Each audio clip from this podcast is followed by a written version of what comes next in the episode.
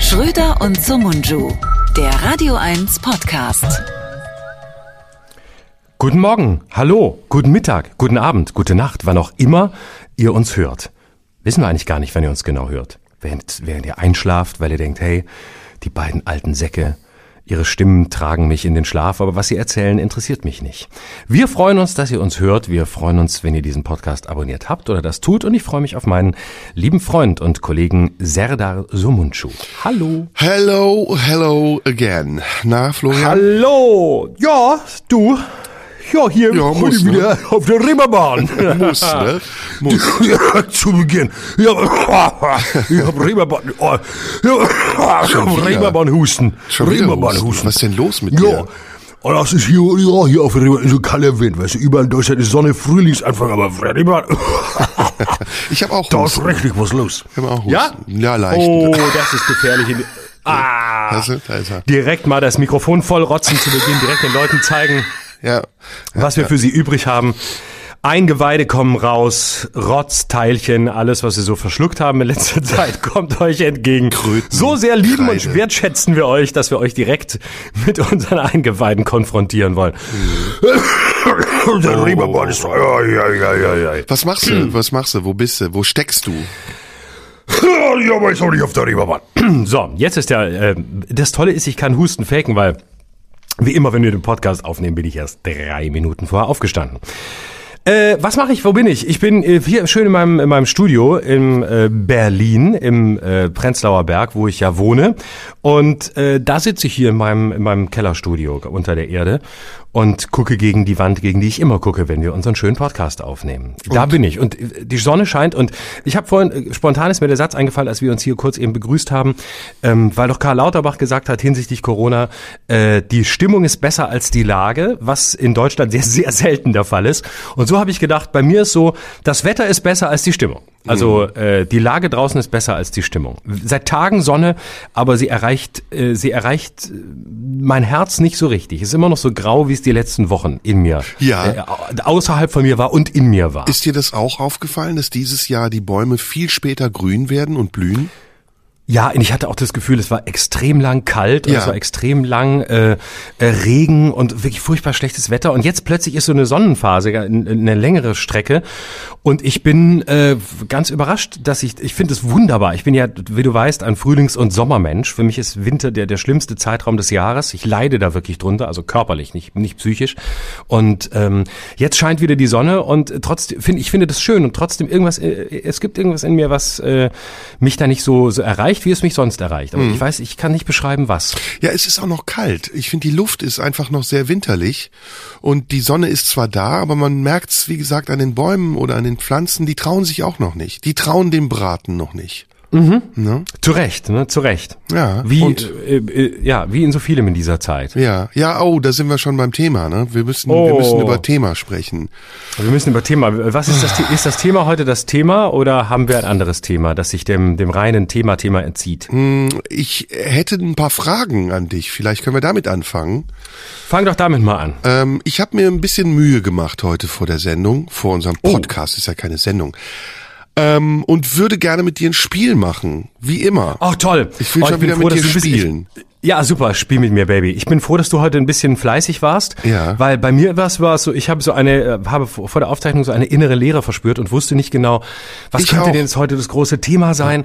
Und äh, ich habe total Lust mit dir zu reden. Also äh, das ist Ja. nicht so, dass ich dachte, scheiße, ich muss einen Podcast aufnehmen oder jetzt ist er schon wieder da, der Türke. Sondern ich habe mich voll gefreut, Ja. aber einfach nur, weil wir, aber das Krasse war, es war so eine Freude darüber, dass wir reden. Und sonst habe ich meistens eine Freude über das, Mhm. worüber ich mit dir reden will. Und heute war es einfach eher so die Freude über deine Anwesenheit. Ja, äh, ging mir genauso. Ich habe heute beim Frühstück auch gedacht, Mensch, ey, vielleicht hat's was damit zu tun, dass ich dich privat gerne sehen und sprechen würde, aber dieses Mhm. öffentliche Sprechen anders ist und man da nicht immer Bock drauf hat. Ist das bei dir auch so?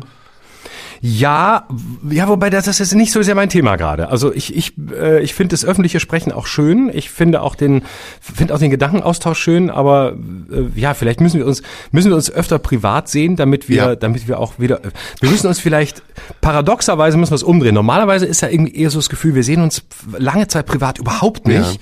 Und dadurch äh, wurden über lange Zeit die Gespräche hier äh, immer immer tiefer und persönlicher. Nicht Ja. Privat, aber persönlicher. So.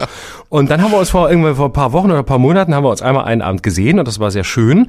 Und äh, dann äh, wurde es, war es auch schön, aber es hat sich eigentlich gar nicht so wesentlich verändert.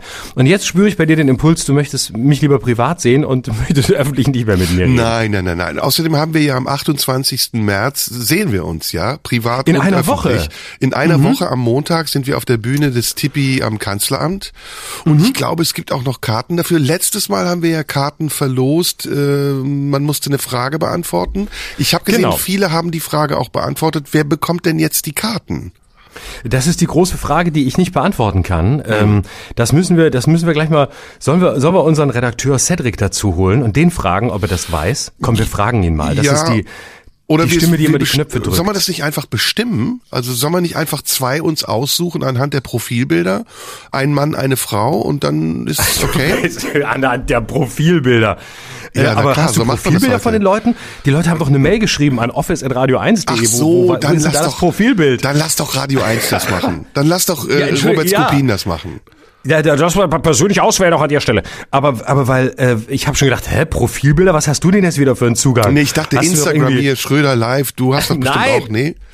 Nein, nein, nein, das, das hat Radio 1 schön von mir, von mir weggeholt, damit ich hier nicht geile Profilbilder angucken kann. Ah. Okay. Ähm, und, und, und nee, ich habe nix, bei mir ist nix äh, aufgelaufen. Wir müssen erstmal, wir müssen erstmal auflösen, was beim letzten Mal überhaupt die Frage Ja, war. ja. Ähm, du hattest dir eine überlegt, nämlich die Frage, welche beiden Worte wollen wir beide in Zukunft äh, häufiger oder besser gesagt immer vermeiden, was uns, Klammer auf, nicht gelingen wird, Klammer zu. Mhm. Letztes Mal habe ich schon es. gehört, haben wir es nicht geschafft. Zwei, dreimal war es wieder drin.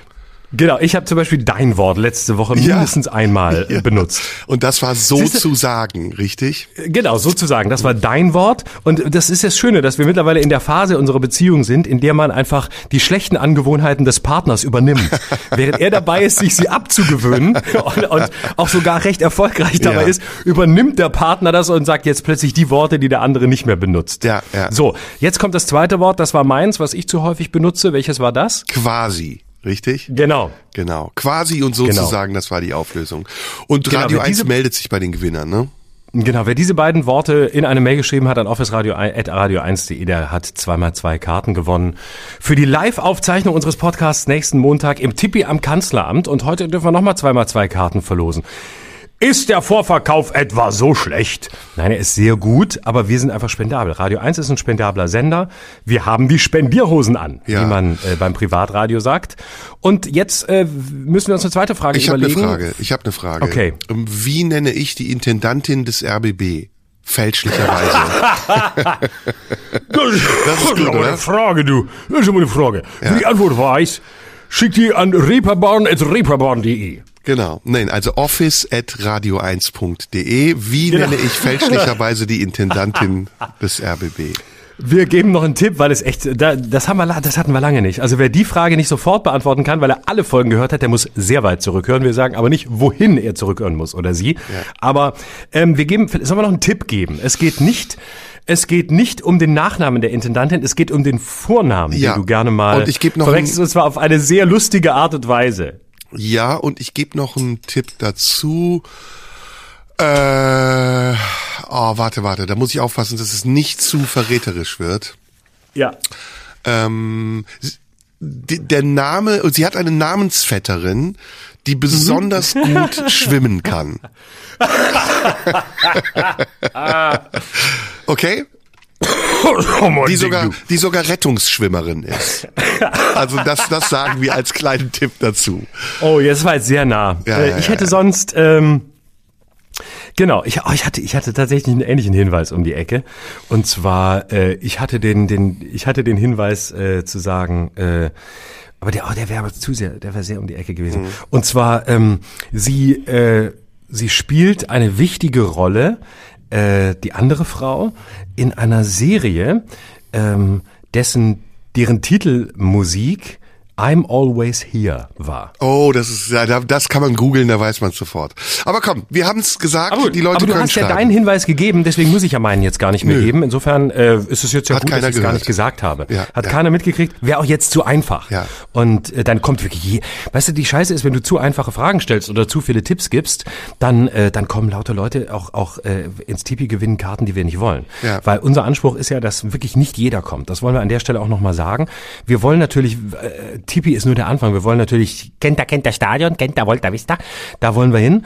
Äh, das ist unser großer Weg, aber wir wollen natürlich mit guten Leuten dahin. Ja. Und bitte, wenn ihr nicht das Gefühl habt, zu denen zu gehören, die es verdient haben, von uns live bespaßt zu werden, bitte glaubt nicht daran, dass wir euch wollen. Wir wollen wirklich nur den kleinsten, besten und geilsten Zirkel im Tipi am Kanzleramt haben. Und besser, ihr kommt aus, aus Leonberg angefahren und seid cool und wisst es, oder ihr lasst es bleiben. Aber wenn ihr aus Berlin kommt zum Beispiel, heißt es nicht prinzipiell, dass wir euch auch wollen. Ihr müsst ein Mindset mitbringen, ihr müsst einen Spirit mitbringen, ihr müsst sowas. Da- Das ist es, was wir wollen. Und da prüft euch bitte. Bitte glaubt nicht, dass wir alle wollen. Jetzt geht das Spiel los. Also, pass auf, ich habe Folgendes mit dir vor. Ich würde heute. Muss ich nackt sein oder darf nein, ich, darf ich was nein, nein, nein, nein, nein. Ich würde gerne heute unserem Ruf als Informationsportal etwas gerecht werden, gerechter Mhm. werden und zwei Themen mit dir besprechen in einer spielerischen Art und Weise, indem ich dir Fragen stelle und du antwortest darauf. Das, Mhm. Du musst es nicht richtig sagen, du musst es schätzen, aber vielleicht kommt gerade dadurch, dass du schätzt, etwas raus, was interessant sein könnte. Das erste, Mhm. ich werde dir äh, Kriege nennen. Und du wirst mir sagen, ungefähr, was du weißt über diesen Krieg, was du denkst, wer diesen Krieg warum führt. Und dann schätzt du, wie viele Todesopfer es seit Beginn dieses Krieges gibt. Ist das okay? Oh, mhm. Das erinnert mich äh, an meine frühere Investition. Ich war ja, bin ja, weißt du, ja, ich bin Investor und ich habe sehr, habe sehr viel Geld, dass ich äh, in ganz unterschiedliche Fonds und Pools anlege. Und vor vielen Jahren gab es mal bei der Deutschen Bank, äh, wo ich Kunde war, Celebrity Death Pools. Ich weiß nicht, ob du dich daran erinnerst. Da konntest du wetten auf den Tod von Prominenten. Oh. Und wenn der Prominente starb, ist kein Witz, wenn der Prominente starb, auf den du gewettet hattest, oder der gerade ganz oben im Ranking war, weil er beispielsweise eine Erkrankung hatte, also Lungenkrebs oder so, oder, oder Leukämie oder AIDS oder so, dann wusste man, oh, der wird bald sterben und der war dann ganz oben und auf den haben viele gesetzt.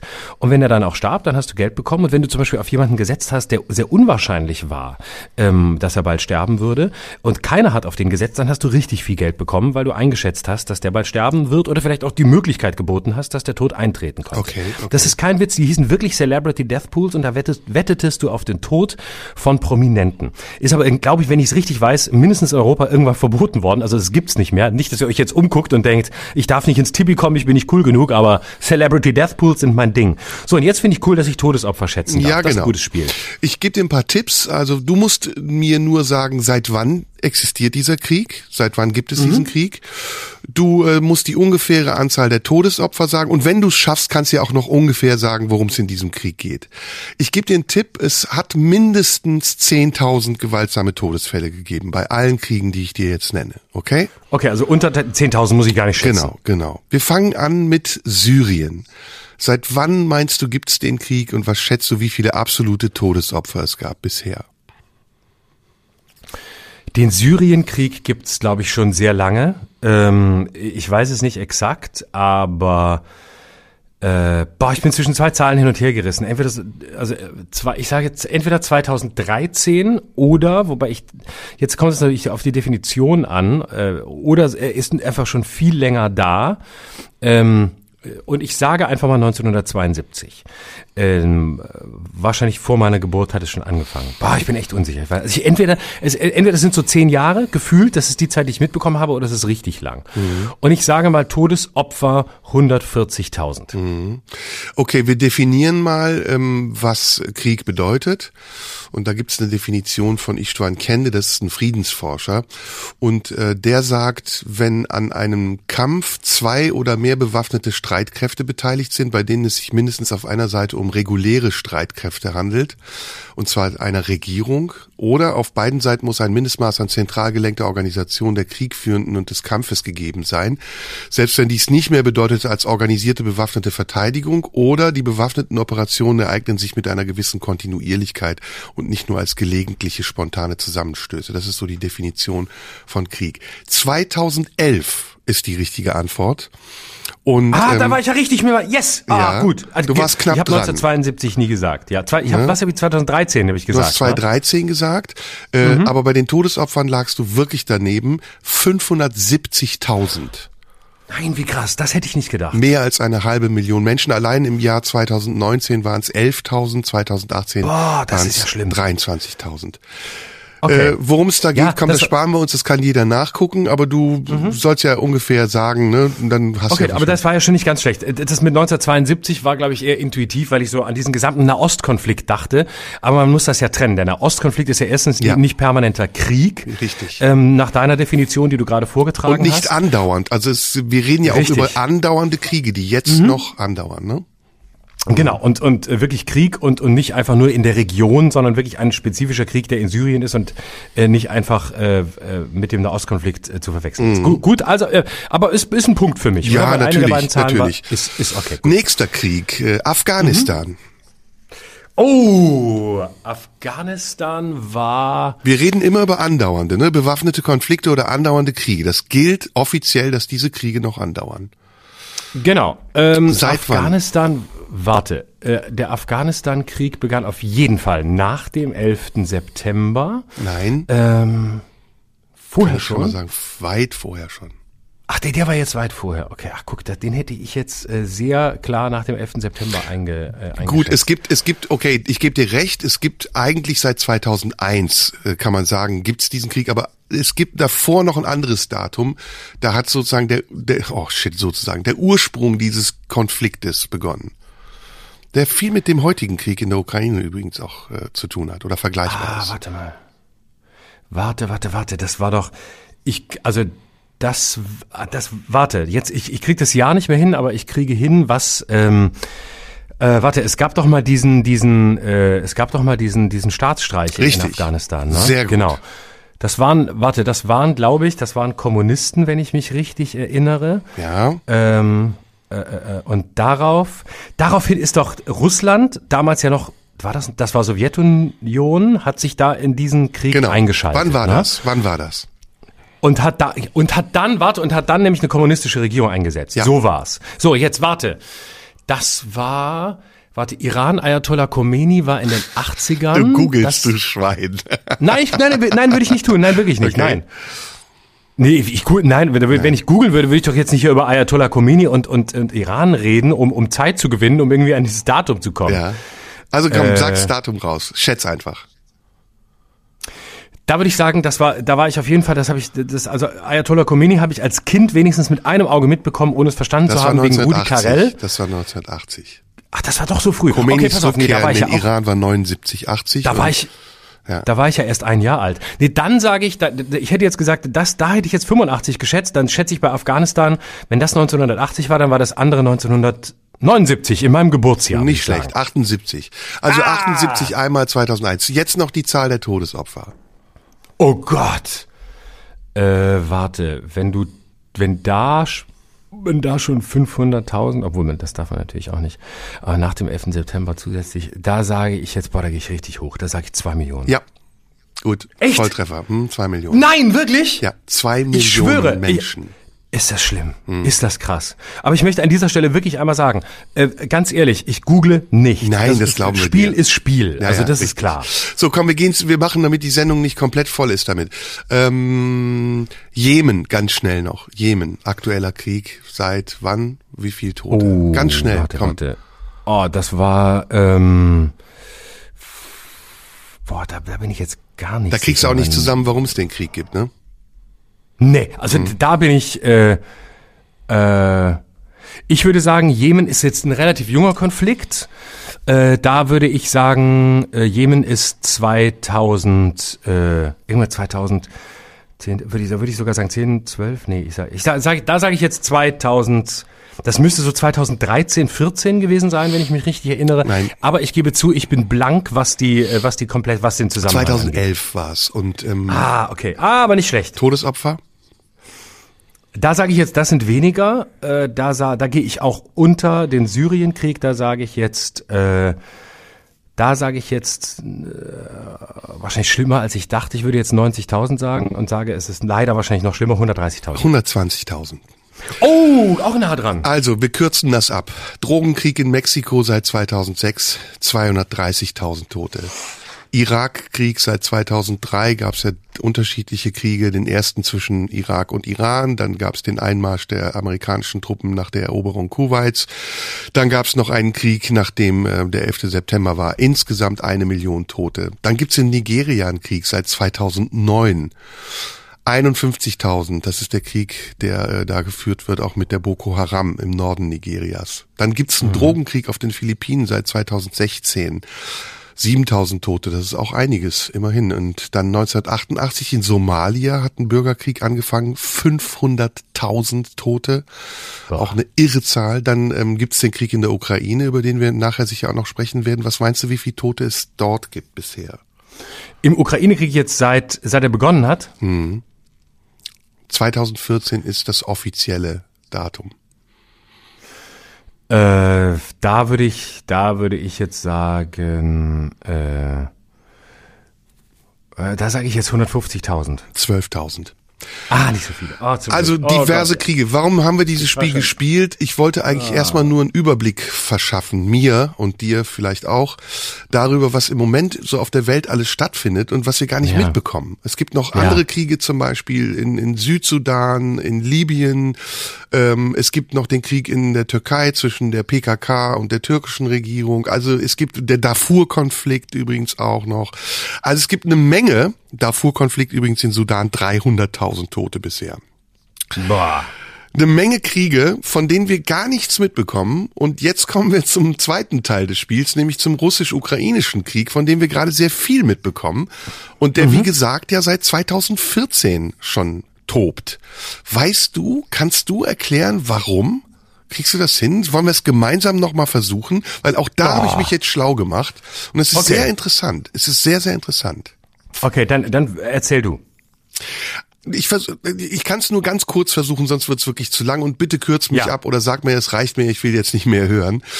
Okay. Aber im Grunde genommen geht's um einen hegemonialen Anspruch, den die Russen schon seit langem auf die Ukraine stellen, weil sie zum einen sagen, die Ukraine war immer Teil unseres Kulturkreises und das nicht nur territorial, sondern auch kulturell und ethnisch. Und auf der anderen Seite geht's um die Unabhängigkeitsbemühungen der Ukrainer, die sich in unterschiedlichen Phasen entwickelt hat. Angefangen von der ersten Phase, in der Janukowitsch, den wir hier ja schon erwähnt haben, ein Russland treuer Präsident war und dann abgesetzt wurde wurde, ähm, bis hin zu den vielen Übergangsregierungen, die danach kamen. Es gab dann direkt unmittelbar danach eine mit Jasenjuk, ich weiß nicht, ob du dich an den erinnerst, so ein kleiner ja. Typ mit Brille. Dann gab es noch einen Übergangspräsidenten Turchinov, dann gab es noch äh, eine Phase, in der, wie hieß die Frau mit dem Zopf, jetzt habe ich es vergessen, ähm, die dann später auch inhaftiert wurde, bis hin eben zu Zelensky, zu Zelensky, der jetzt der Präsident ist der Ukraine. Und dieser Konflikt, der begonnen hat im Osten der Ukraine, weil es im Osten nämlich zwei Gebiete gibt, die die Russen traditionell für ihre Gebiete halten, Luhansk und Donetsk. Und er hat unterschiedliche Perioden der Befriedung nicht überstanden leider und ist dann immer wieder eskaliert. Es gab mehrere Versuche, diesen Krieg zu beenden. Einmal in Minsk, Minsk I, das war das äh, Protokoll, dieses berühmte, in dem ein Waffenstillstand vereinbart wurde, der von der OSZE überwacht werden sollte. Das ist dann aber wieder gebrochen worden und eigentlich war dieser Krieg immer im Gang. Der wurde nie wirklich komplett beendet. Diese Konflikte in der Ostukraine, die waren in den letzten Jahren auch tatsächlich aktiv. Und er hat sich dann je nachdem verlagert. Entweder hat man gar nichts mehr davon mitbekommen, weil pro-russische Separatisten bestimmte Gebiete einfach für sich vereinnahmt haben und die dann als russisches Protektorat innerhalb der Ukraine existiert haben. Oder man hat es einfach gar nicht mehr registriert, weil es unwichtig war, jedenfalls in der öffentlichen Wahrnehmung. Und dann ist es zu Minsk, Minsk II gekommen. Das war dann ein, ein neuer Versuch der Befriedung. Und auch da haben die Russen schon ähnlich wie beim ersten Mal moniert, dass die Europäer und die Amerikaner zusammen versuchen, ihre Einflussbereiche immer weiter gen Osten zu verlagern und an Russland anzunähern und damit den traditionellen Machtbereich Russlands mindestens zu bedrohen, wenn nicht sogar einzuschränken. Und sie haben dazu als Argument immer wieder gebracht, dass die in der Ukraine lebende russische Minderheit, es gibt dort eine große russische Minderheit von den Ukrainern unterdrückt wird. Und tatsächlich gab es auch Bestrebungen der Ukraine, zum Beispiel das Russische aus dem öffentlichen Leben in der Ukraine zu verdrängen. Und dann wiederum gab es immer wieder Referenten, bei denen die Menschen in der Ukraine darüber abstimmen sollten, wohin sie eigentlich gehören wollen.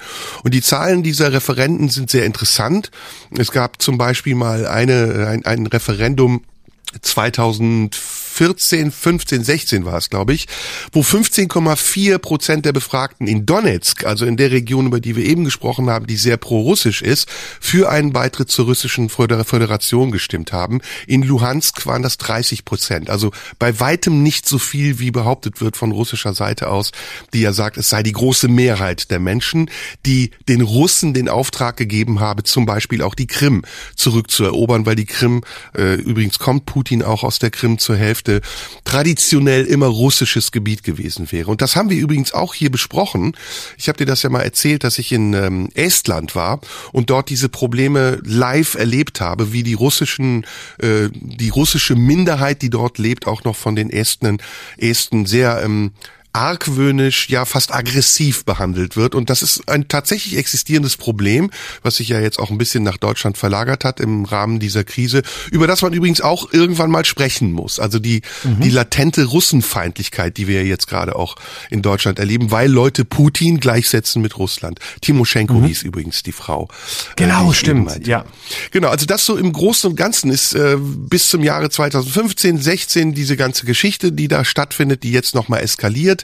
Und ich weiß nicht, ähm, der Abschuss übrigens des Flugzeuges, der MH17, auch ein ganz wichtiges äh, Datum in dieser ganzen Krise. Ich weiß nicht, ob du das noch weißt. 17. Juli 14 ist eine Boeing abgeschossen worden, der Malaysia Airlines. Und da hat man sich dann gegenseitig beschuldigt, dieses Flugzeug irrtümlich abgeschossen zu haben. Das war ein Flugzeug mit Urlaubern aus Holland auf dem Flug nach Malaysia. Ganz, ganz, ganz schreckliche, mhm. schreckliches Ereignis. Naja, und ich weiß nicht, ob du abschließend die Frage, die letzte Rede von Putin gesehen hast. Und ich habe das deswegen gemacht, weil ich letztes Mal sehr beeindruckt war von dem, was du erzählt hast und das nochmal nachlesen wollte. Nämlich, mhm. dass Putin als Erklärung für die Invasion wortwörtlich äh, das genommen hat, was die NATO NATO damals in der Kosovo-Krise mhm. gesagt hat. Und mhm. äh, tatsächlich lohnt es sich, auch wenn es anstrengend ist und manchmal ein bisschen Ekel hervorruft, die Reden Putins sich anzuhören, weil der nämlich gar mhm. nicht so durchgeknallt ist, wie es wirkt oder wie man es gerne nee. hätte, sondern weil nee. er, und da gebe ich dir im Nachhinein vollkommen recht, mit ganz klarem Kalkül diesen Plan durchzieht. Und ich frage mich eben, was ist der nächste Schritt in diesem Plan? Will er die Ukraine erobern? Will er sie in die Knie zwingen? Will er eine bedingungslose Kapitulation? Oder will er nur das, was er sagt, die Entmilitarisierung? Und den Verzicht auf die NATO- und EU-Mitgliedschaft. Hochinteressante Frage, lässt sich ja. nicht klären aufgrund der historischen Daten, aber die historischen Hintergründe helfen einem dabei zu verstehen, dass dieser Konflikt eben nicht seit gestern existiert, sondern dass er schon lange existiert. Und sie stellen natürlich auch die Nebenfrage, warum wir hier im Westen erst jetzt so darauf reagieren. Mhm. Ja, super, danke. Das war, war sehr spannend, ähm, nochmal diese, das so, so im Detail zu hören. Ähm, ja, also äh, ich finde es im Moment, äh, also ich würde auch sagen, es, äh, es hat sich auf jeden Fall mein Eindruck auch total verändert, im Gegensatz, ich glaube vor vier Wochen oder so zum ersten Mal, als wir hier über dieses Thema gesprochen haben, als es so aktuell wurde, kurz nach Kriegsbeginn. Ähm, wo ich ja gesagt habe, ja, der ist es äh, wahrscheinlich ist es ein halber Verschwörungsideologe, Putin, und ähm, das habe ich ja schon in der Woche danach zurückgenommen und würde heute sagen, nee, ich glaube, es ist das, das Gegenteil der Fall. Der mag zwar, der mag zwar sehr vereinsamt sein, weil er sich ja offenbar, was man hört, völlig zurückgezogen hat in der in der Corona-Krise und in den letzten zwei Jahren quasi niemanden mehr getroffen hat ähm, und äh, sondern nur da zu Hause ja, da in seinem Bunker saß und sich um niemanden gekümmert hat und irgendwie Leute, die ihn treffen wollten, mussten äh, äh, sich sich in Quarantäne begeben, zehn Tage lang. Also er muss eine unglaubliche Corona-Paranoia haben und wahrscheinlich wird ihn diese Phase auch nochmal äh, radikalisiert haben und wahrscheinlich nochmal zusätzlich in den berühmten Fuchsbau ähm, laufen lassen, äh, in den ja viele, in den ja viele laufen, was übrigens an der Stelle eine Parallele ist ähm, zu anderen, die eben in dieser Phase sehr vereinsamt sind und sehr stark äh, sich zurückgezogen haben, zum Teil aus Angst, zum Teil aus äh, Paranoia, was auch immer. Und ich glaube, dass äh, im Moment Moment dieser Rückzug, also äh, diese, diese offensichtliche ähm, riesige Corona-Angst und das Leben, das er offenbar geführt haben muss in den vergangenen zwei Jahren, ähm, wahrscheinlich äh, zusammenkommt mit einer ähm, ja mit einer Perspektivverengung, die bei vielen Machthabern, die äh, sehr lange an der Macht sind, irgendwann kommt. Nicht nur bei, bei diktatorischen oder semidiktatorischen, sondern auch bei demokratischen. Aber bei diktatorischen ist es besonders dramatisch, weil sie eben noch stärker dazu neigen, sich zu umgeben ausschließlich mit Leuten, die ihnen nach dem Wort reden. Ausschließlich mit Leuten, die das sagen, was sie hören wollen.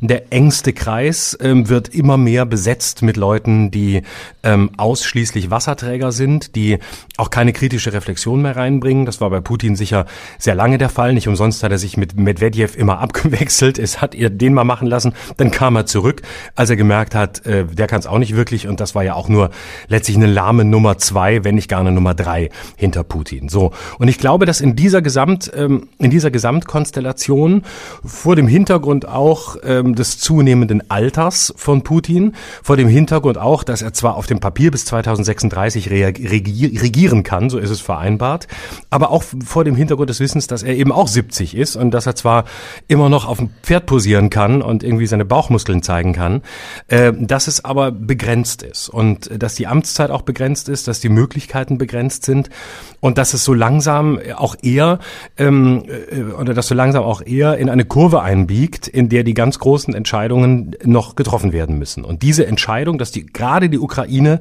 ähm, zu Russland gehört, diese Überzeugung hatte er schon lange. Ähm, und jetzt ist eben wahrscheinlich aufgrund dieser Konstellation, gibt sicher vielleicht noch mehr Gründe, die dafür sprechen, aber das mögen jetzt einige sein, die ich benannt habe, ist das jetzt der Moment, wo er sagt, so, jetzt äh, wage ich es, jetzt mache ich es, die Krim ist lange genug annektiert und äh, jetzt gehen jetzt gehen wir da rein.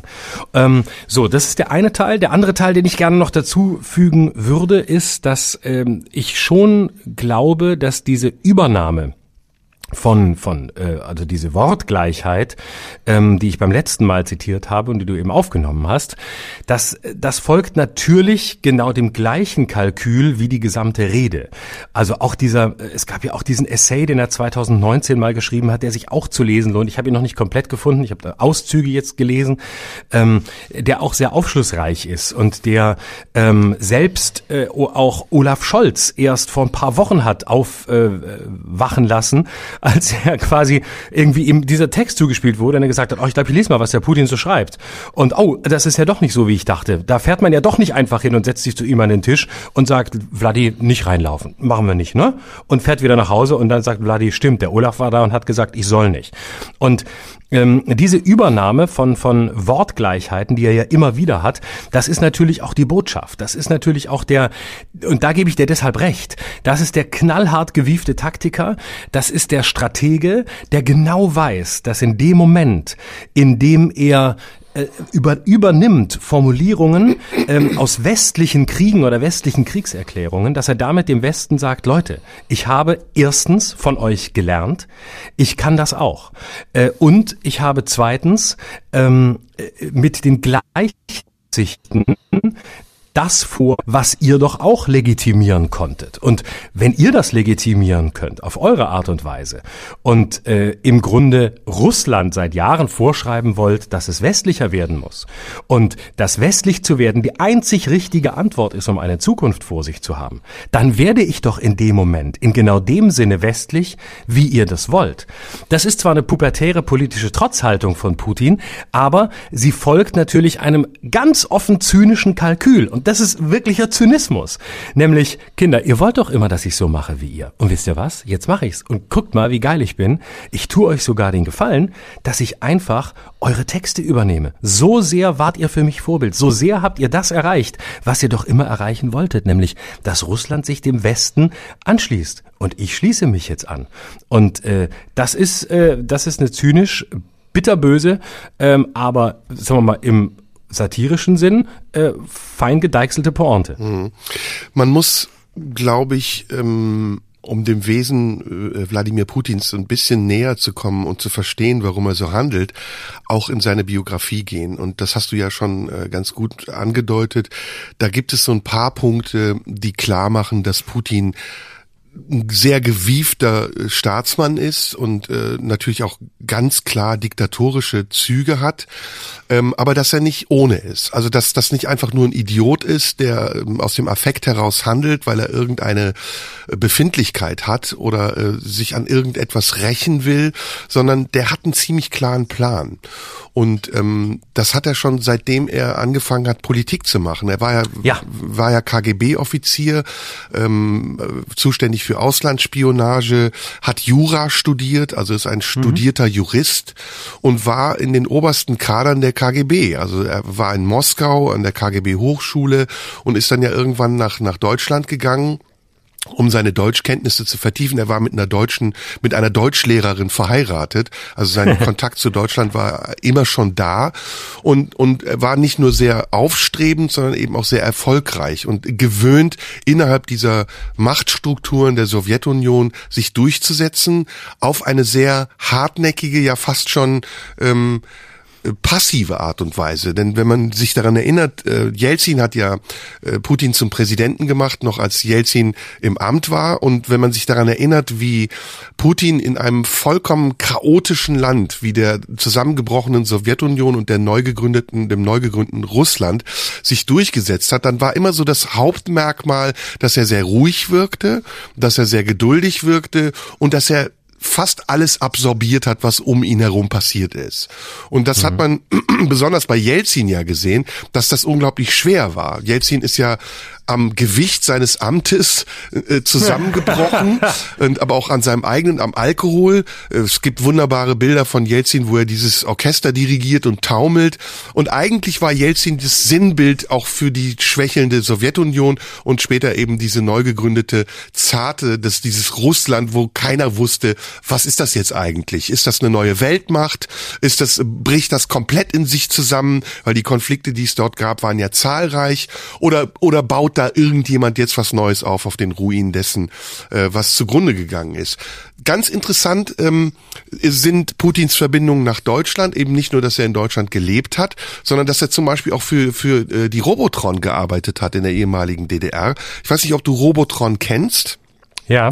Das war ja die Firma, die die versteckte Firma, die äh, für Elite gearbeitet hat und Elite wiederum war die Billigmarke von Quelle. Wenn wir früher, ich weiß nicht, wie das bei dir war, aber wenn wir früher kein Geld hatten, um uns ein teures Gerät zu kaufen von Grundig, von Philips oder Siemens, mhm. dann sind wir zur Quelle gegangen und bei Quelle gab's dann ja. diese ja. Geräte von Elite, die waren sehr günstig, mhm. die waren nicht so toll, die hatten auch keinen guten Ruf und die wurden hergestellt in der DDR von äh, vom Kombinat Robot Robotron. Und Putin war zuständig für die Überwachung der Besuchergruppen äh, des in Dresden ansässigen Unternehmens. Also er musste überwachen, ob die Besuchergruppen auch ähm, staatskonform oder politik- oder ideologiekonform waren. Ganz interessant, ne? Was auch interessant ja. ist, ist, dass es eine Verbindung gibt zur dritten äh, Generation der RAF da habe ich ja ein Buch drüber geschrieben, ich weiß nicht, ob du das weißt, zwischen den Gleisen, wo es um äh, Wolfgang Grams geht, der erschossen wurde in Bad Kleinen, nachdem aufgeflogen ist, dass die dritte Generation der RAF sich, um den Strafverfahren äh, zu entgehen, in den Osten geflüchtet hat, in die damalige DDR noch. Und dann nach Zusammenbruch der DDR und dem Fall der Mauer diese ganzen Leute vogelfrei waren und äh, die Flucht angetreten haben. Sie haben sich in Sicherheit gewähnt, sie dachten, okay, in der DDR sind wir in der Safety Zone, aber als dann eben die Mauer weg war und der Westen sich in die DDR auch weiter ausbreiten konnte und auch die Rechtsverfolgung, Strafverfolgung des Westens in der DDR griff, da waren die plötzlich auf der Flucht. Und auch zu denen soll Putin Kontakt gehabt haben und Russland sowieso. Also gibt sowieso abenteuerliche Verbindungen. Ja. Müssten wir mal eine eigene Sendung drüber machen. Was ich damit sagen will, ist, wir haben es hier nicht mit einem Anfänger zu tun. Und ja. äh, wir haben es auch nicht mit jemandem zu tun, der äh, rein emotional handelt, sondern im Gegenteil.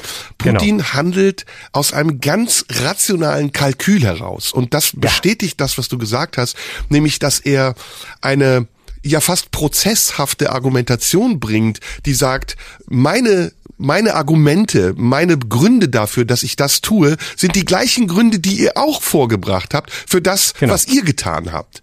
Und genau. damit trifft er einen ganz empfindlichen, ganz sensiblen Punkt, an dem ich finde, dass wir im Westen uns die Frage stellen müssen, ob wir nicht unsere Maßstäbe, die wir jahrelang gehabt haben, die wir selten hinterfragt haben, um uns an internationalen Konflikten zu beteiligen und uns die Legitimation zu erteilen, in diesen Konflikten einzuschreiten, ob wir nicht diese Maßstäbe parallel zu diesem Ukraine-Russland-Konflikt überprüfen müssen, um auch tatsächlich, wenn es um Argumente geht, sagen zu können, wir sind mittlerweile frei von Schuld und wir haben gelernt aus den Erkenntnissen der Vergangenheit und nicht ihr macht Fehler, die wir nie gemacht haben, deswegen tut das, was wir wollen. Das finde ich zu einseitig.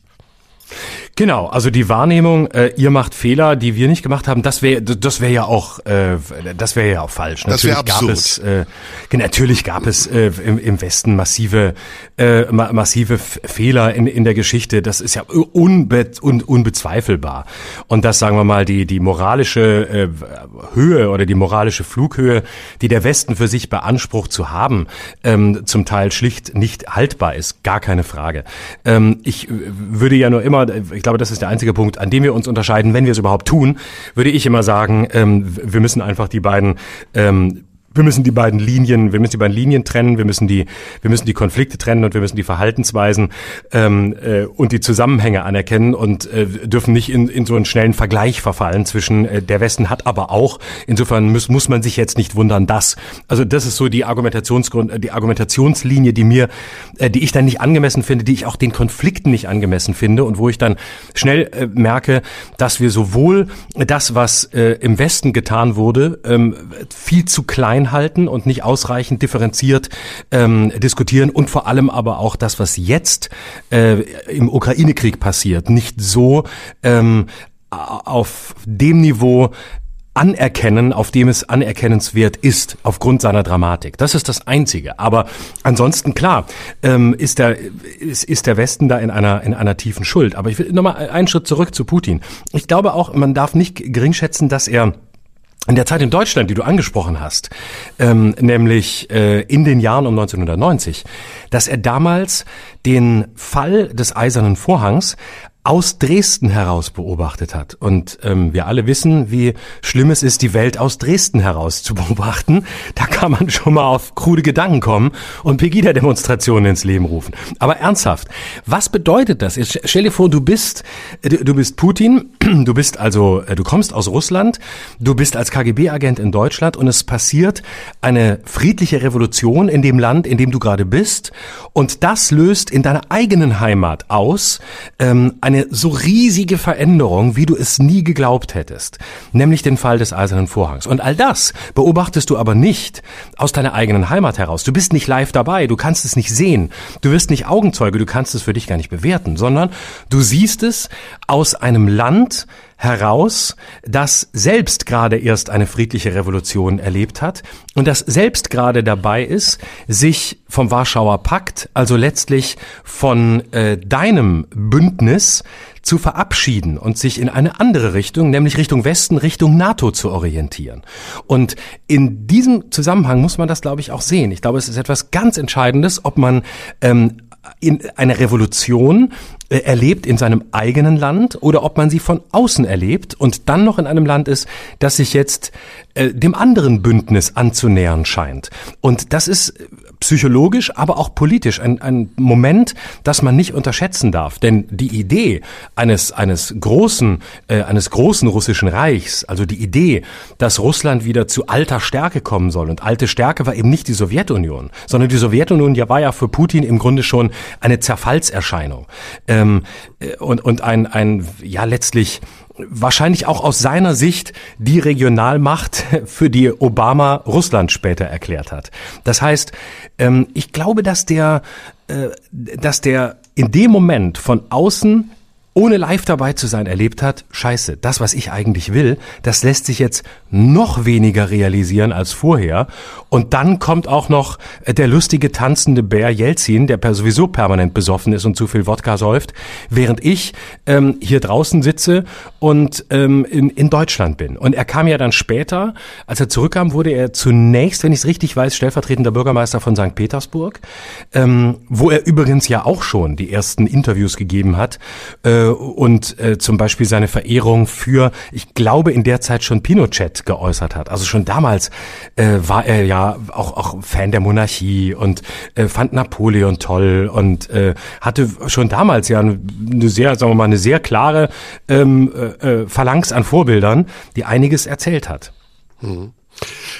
Ja, der zweite Teil, während du das gerade erzählt hast, der mir durch den Kopf geht, ist, also ich gebe dir recht, man sollte jetzt nicht anfangen zu relativieren, das war auch gar nicht meine Absicht, als ich die ich Kriege aufgeführt habe und gesagt habe, es gibt mehr Kriege auf der Welt, als wir im Moment wahrnehmen. Und als, nee, das ist ja super. Ne? Und das will ich nochmal sagen, weil ich glaube, man muss auch bei diesen ganzen Wortaboutismus-Diskussionen darin wieder differenziert bleiben. Ne? Also weil äh, es ist eben nicht, es ist eben nicht Relati Relativierung und es ist auch nicht Wortaboutismus, wenn man äh, so ein Spiel macht macht, wie wir vorhin, oder wenn man den Leuten mal erzählt, wisst ihr eigentlich, was los ist auf der Welt, wie viele Kriege es gibt und wie viele Kriege unendlich weit von uns entfernt sind, worüber wir über fast noch nicht mal etwas erfahren oder wenn dann ganz am Schluss der Nachrichten was erfahren und wir beschäftigen uns auch nicht damit. Das ist nicht Relativierung und das ist auch nicht ähm, nicht Wallaboutismus und das ist nichts, was man kritisieren muss, sondern das ist einfach nur ähm, mal die Scheinwerfer ein bisschen auf die auf die Seitenbühne äh, zu werfen und äh, sich anzugucken, was wir einfach nicht auf dem Radar haben. So, aber entschuldige, ich wollte dich nicht Nee, gar nicht. Deswegen glaube ich auch, ist, äh, wenn wir das hier überhaupt leisten können, ein, äh, eine Aufgabe unseres Podcasts, nicht nur Meinung zu haben, die haben wir und die dürfen wir auch behalten, sondern vielleicht auch nochmal Informationen zu dieser Meinung zu geben. Und was mir auffällt in diesem ganzen Konflikt, den wir da jetzt erleben, der schrecklich ist, so wie alle anderen Konflikte, über die wir hier gesprochen haben, ja auch. Und überraschenderweise sind darunter Konflikte, die viel mehr Opfer fordern und die seit Jahren schon existieren, ohne dass wir sie wahrnehmen. Das ist das, was ich eben meinte. Ich versuche es dadurch nicht zu relativieren, sondern ich versuche es dadurch zu komplettieren. Unser Weltbild nämlich, was immer gegen Kriegseinsätze sein sollte. Unsere Auffassung davon, dass Frieden die einzig richtige äh, Lebensweise ist, es der einzige richtige Umgangsweise ist, die wir Menschen untereinander haben sollten. Aber das ist jetzt sehr hochtrabend gesprochen. Ich will da nochmal ins Detail gehen. Und der zweite Teil dieser Frage, die eben nicht als Whataboutism gemeint ist, sondern als das, was ich dir eben gesagt habe, nämlich der der, dem Gedanken darüber, ob wir nicht auch hier im Westen als Teil der NATO oder der EU, als Teil einer westlichen Gesellschaft darüber nachdenken müssen, ob unser Verhalten, gerade auch in Konfliktsituationen, ob unser Verhalten jetzt nicht nur als Regierung, sondern auch als Bürger, diese Konflikte nur dann wahrzunehmen, wenn ihre unmittelbaren Auswirkungen vor unserer eigenen Tür stehen, ob wir nicht auch lernen müssen, mehr Weitblick zu haben und mehr uns auch mit Dingen zu befassen, fassen und zu verstehen, was unsere Politik, was unsere Handlungen und was vielleicht auch manchmal unsere Passivität, Handlungen zu vermeiden oder eine falsche Politik zu verhindern, für verheerende Auswirkungen auch auf uns haben kann. Und das führt mich zu dem Thema, was ich besprechen will als nächstes, nämlich zur NATO, der Rolle der NATO und vielleicht auch ganz kurz der Geschichte der NATO. Wir haben es hier ja indirekt mit einer Nachkriegsgeschichte zu tun. Wir haben es ja hier indirekt mit der Zeit nach 1945 zu tun, nachdem Hitler besiegt wurde, die Deutschen kapituliert haben und die Alliierten, die, die Russen auf der einen Seite, aber eben auch die Franzosen, die Amerikaner, die Engländer, äh, entscheiden mussten, wie sie mit der Neuordnung Europas umgehen und welche, welche Systeme diese Neuordnung haben sollte. Und da, da gab es zwei Blöcke und das führte zum Kalten Krieg und dieser Kalte Krieg ist auch ein Grund, weshalb die NATO immer wieder an Bedeutung gewonnen hat und bis zum heutigen Tage diese Bedeutung auch behalten hat. Nämlich die Frage danach, wie man mit einem strategischen westlichen Bündnis, dem, äh, dem anderen Bündnis, dem Warschauer Pakt, ein, ein Gegengewicht äh, entgegenbringen kann, entgegensetzen kann, das paradoxerweise für eine Stabilität sorgen soll zwischen diesen beiden Blöcken. Und der Umbruch, der dann kam durch den Zusammenbruch der Sowjetunion, nämlich dass dann irgendwie die eigene Seite nicht mehr genug Kraft hatte und Einflussbereich hatte, um der anderen Seite, ich sag's mal simpel, genug ähm, Macht und Drohung entgegenzubringen, hat dazu geführt, dass die NATO immer wieder auch versucht hat, ihren Einflussbereich zu erweitern. Und sie hat das nicht nur aus Verteidigung verteidigungstechnischen Gründen gemacht, was übrigens ja die Grundlage der NATO ist. Sie ist ein Verteidigungsbündnis, so nennt sie sich selbst, sondern sie ist aktiv auch immer wieder in Konflikte eingeschritten und hat das nicht zur Verteidigung ihrer eigenen politischen oder äh, äh sonstigen geopolitischen Ziele gemacht, sondern sie hat auch Angriffskriege geführt.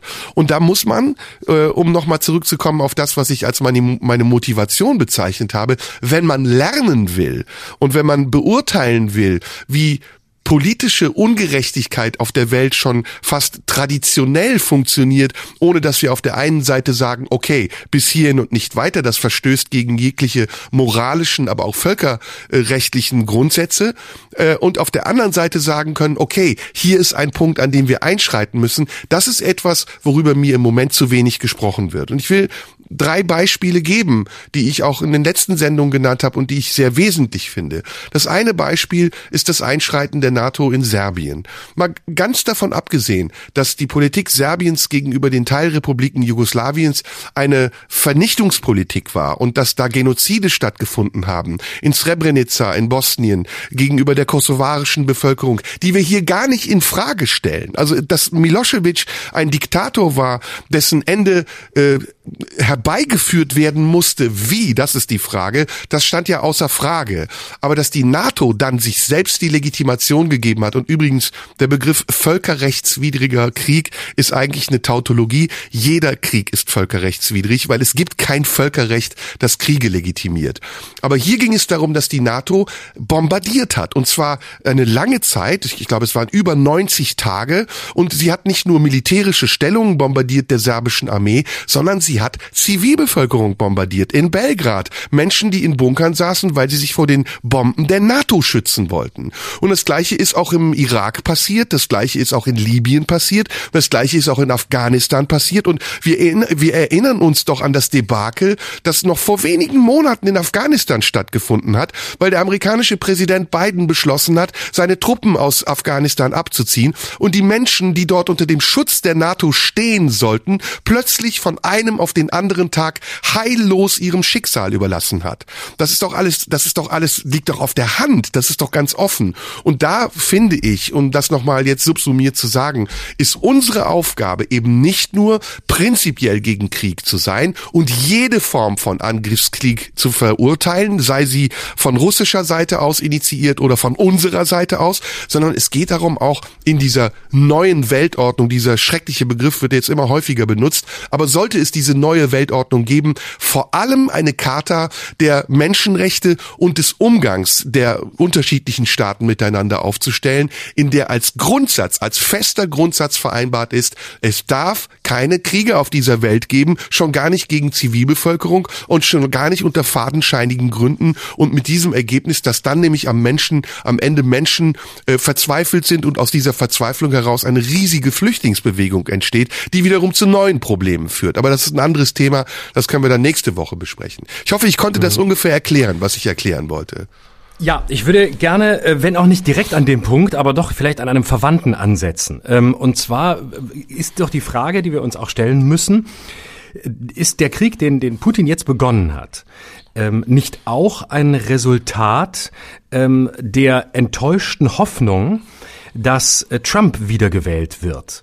und ich bin sicher, dass Putin davon ausging, dass Trump wiedergewählt wird und dass Putin außerdem nicht ganz zu Unrecht davon ausgehen konnte, wenn Trump wiedergewählt wird, dann wird er aus der NATO austreten. Denn was äh, Trump und, und Putin verbindet, neben anderen Faktoren, auf die ich vielleicht gleich noch komme, ist ja eines, nämlich der absolute Hass auf die NATO. Mhm. Und ähm, der, der, der, das Gefühl Trumps Make America Great Again entspricht ja durchaus Putins äh, Eindruck, es muss auch Russland wieder groß gemacht werden. Mhm. Und groß machen wir diese Länder als äh, Nationen, als Nationalstaaten oder als nationale ähm, Einheiten. Der eurasische Ansatz, den, den ähm, Putin verfolgt mit seinen Vordenkern, über den wir vor zwei Wochen gesprochen haben, ist ja auch einer, der zwar sehr unklar definiert ist, aber der ja auch über weit über die Sowjetunion und, und Russland hinausgeht, der ein sehr imperialer Anspruch ist. Und ähm, beide, Trump und, und Putin, verbindet also, die NATO muss enden. Das heißt, wenn wir uns vorstellen, Trump hätte wieder gewonnen, und er wäre wirklich dabei, jetzt aus der NATO auszutreten oder hätte es vielleicht sogar schon getan, dann hätten wir eine komplett neue Landkarte, eine komplett neue Gemengelage. Nur jetzt ist es eben anders gekommen, mindestens vorerst. Und Putin ist in der Position, dass er das Ganze allein durchfechten muss. So, und ich glaube, dass auch die ähm, die Tatsache, dass das äh, während der US-Wahl 2016 es ja äh, massive ähm, Eingriffe durch, durch Russland in die amerikanischen Präsidentschaftswahlen gab, gegen Hillary Clinton, für Putin, ähm, vielleicht das Ziel hatte, Putin, äh, äh, Trump zu unterstützen. Da wäre ich aber noch gar nicht so sicher. Denn damals war ja noch nicht so klar absehbar, was will Trump eigentlich. Der ist ja im Gegensatz zu Putin kein äh, besonders äh, gebildeter Mensch, kein besonders intelligenter Mensch und vor allem ist er kein Stratege, ähm, sondern Trump ist, ist ein intuitiver Machtmensch, der es noch nicht mal geschafft hat, sich die Strategen, die er hatte und die das mitgebracht haben, was ihm fehlte, also beispielsweise Steve Bannon, um sich zu scharen und wenigstens von ihm zu lernen, sondern er hat sie sich alle vom Hals geschafft, weil er glaubte, mit seiner emotionalen Welthaltung kann er schon äh, alles in, in den Griff kriegen. So, aber die Eingriffe damals, 2016, die Einmischung Russlands in den US in die US-Präsidentschaftswahlen, kann man natürlich genauso verbuchen, wie man Putins Reden und Putins wörtliche Übernahmen aus westlichen Reden verbuchen kann, nämlich als einen Versuch Russlands parodistisch das zu tun, was Putin und seine Leute seit Jahren subjektiv erlebt haben, nämlich den Eingriff in die eigenen Werte, den, die scheinbare Übergriffigkeit der NATO ähm, und äh, vor allem den Übergriff des Westens hinsichtlich der Werte. Und ich glaube, ganz vieles ist nicht gar nicht so sehr NATO und westliche Fehler und Kriege, sondern ganz vieles ist das Selbstverständnis des Westens nach 1990. Der Liberalismus ist die einzige Chance. Ja. Und ähm, ausschließlich der Liberalismus wird uns ähm, quasi äh, die Erlösung bringen. Und das muss man klar sehen. Mhm. Es gab nichts anderes anderes als diese Idee. Und der Westen kannte nur den Liberalismus, äh, den ich, den ich super geil finde. Also, das ist gleich gesagt ist. Ich finde Liberalismus super. Aber im, in, der, in der Wahrnehmung äh, anderer äh, Weltgegenden, wie etwa Russlands, war eben der Liberalismus vielleicht nicht die einzige ja. Antwort und nicht das Allheilmittel, sondern da gab es ganz viele andere Alternativen, die die vielleicht auf der Agenda hatten. So, und jetzt bin ich auch gleich fertig, aber ja, eins will ich noch kurz sagen. In diesen Jahren nach 1990, und das bildet jetzt sozusagen den Übergang zu dem vorhin äh, auch, auch von dir Gesagten, ähm, in den Jahren nach 1990 hat ja Russland gerade unter Jeltin tatsächlich so, so eine Art Simulation versucht. Also es hat versucht, die westlichen Werte sozusagen zu, zu imitieren, äh, den Liberalismus zu imitieren, ähm, äh, den, die Demokratie zu imitieren. Und man dachte ja, äh, das sei jetzt alles schon auf dem richtigen Weg, den wir uns da vorgestellt haben. Und äh, dann kam, äh, dann kam nach einer Weile, äh, setzte sich Putin äh, stärker durch.